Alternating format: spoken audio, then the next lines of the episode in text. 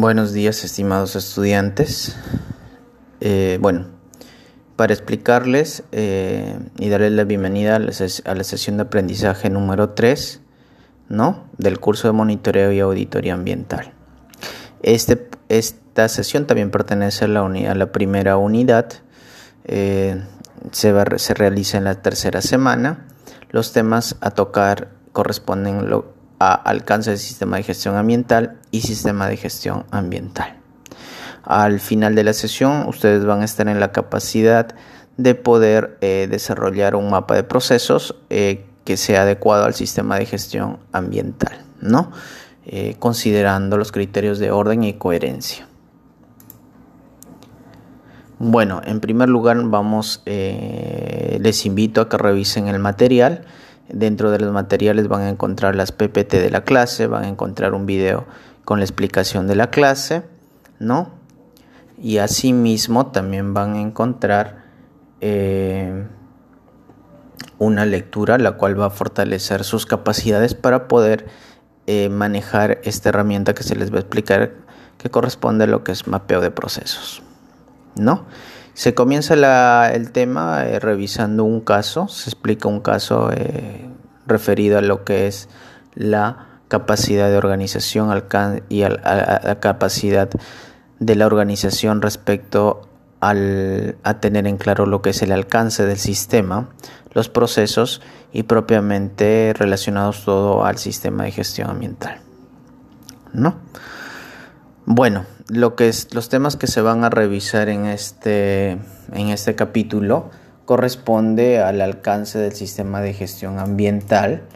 Eh, dentro de lo que son los, el, alcance del sistema de gestión ambiental, también le vamos a explicar cómo se define un alcance del sistema de gestión ambiental.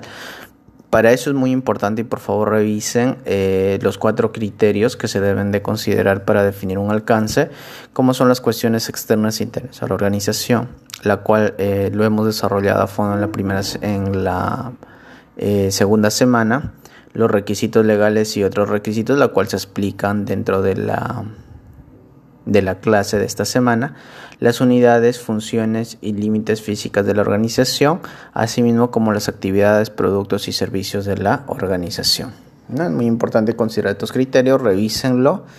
Eh, asimismo, eh, también vamos a explicar ya con más detalle eh, lo que se refiere a lo que es un sistema de gestión ambiental, ¿no? y básicamente cómo se plasma este sistema de gestión ambiental.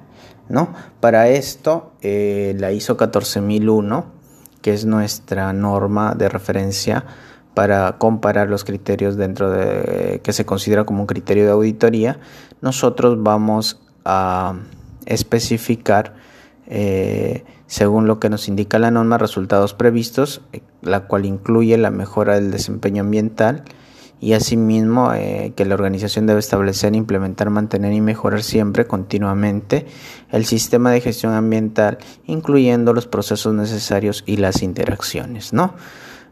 Justamente todo esto de acuerdo a la norma ISO 14001. Para eso nosotros vamos a utilizar una herramienta llamada el mapeo de procesos, ¿no? Se va a explicar los, el concepto de lo que es un proceso, ¿no?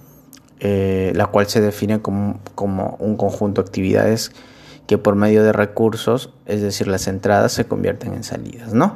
Pero asimismo también esto va a generar lo que es consumo de recursos, energía, agua, suelo, aire, animales, flora, y esto finalmente va a generar como salida el, mismo, el producto del, del proceso en sí, asimismo como la generación de algunos residuos, ¿no?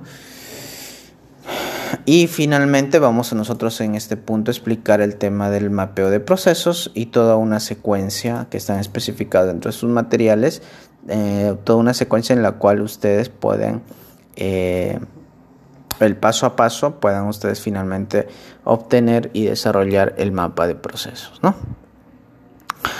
Y bueno, les invito entonces, eh, jóvenes, a que revisen sus materiales en el aula virtual, ¿no? Asimismo, eh, va a haber un material adicional, como les comentaba, en la cual tienen que revisar para que eh, mejoren sus capacidades y competencias en el desarrollo de mapas de proceso. Eso es todo, muchas gracias, me.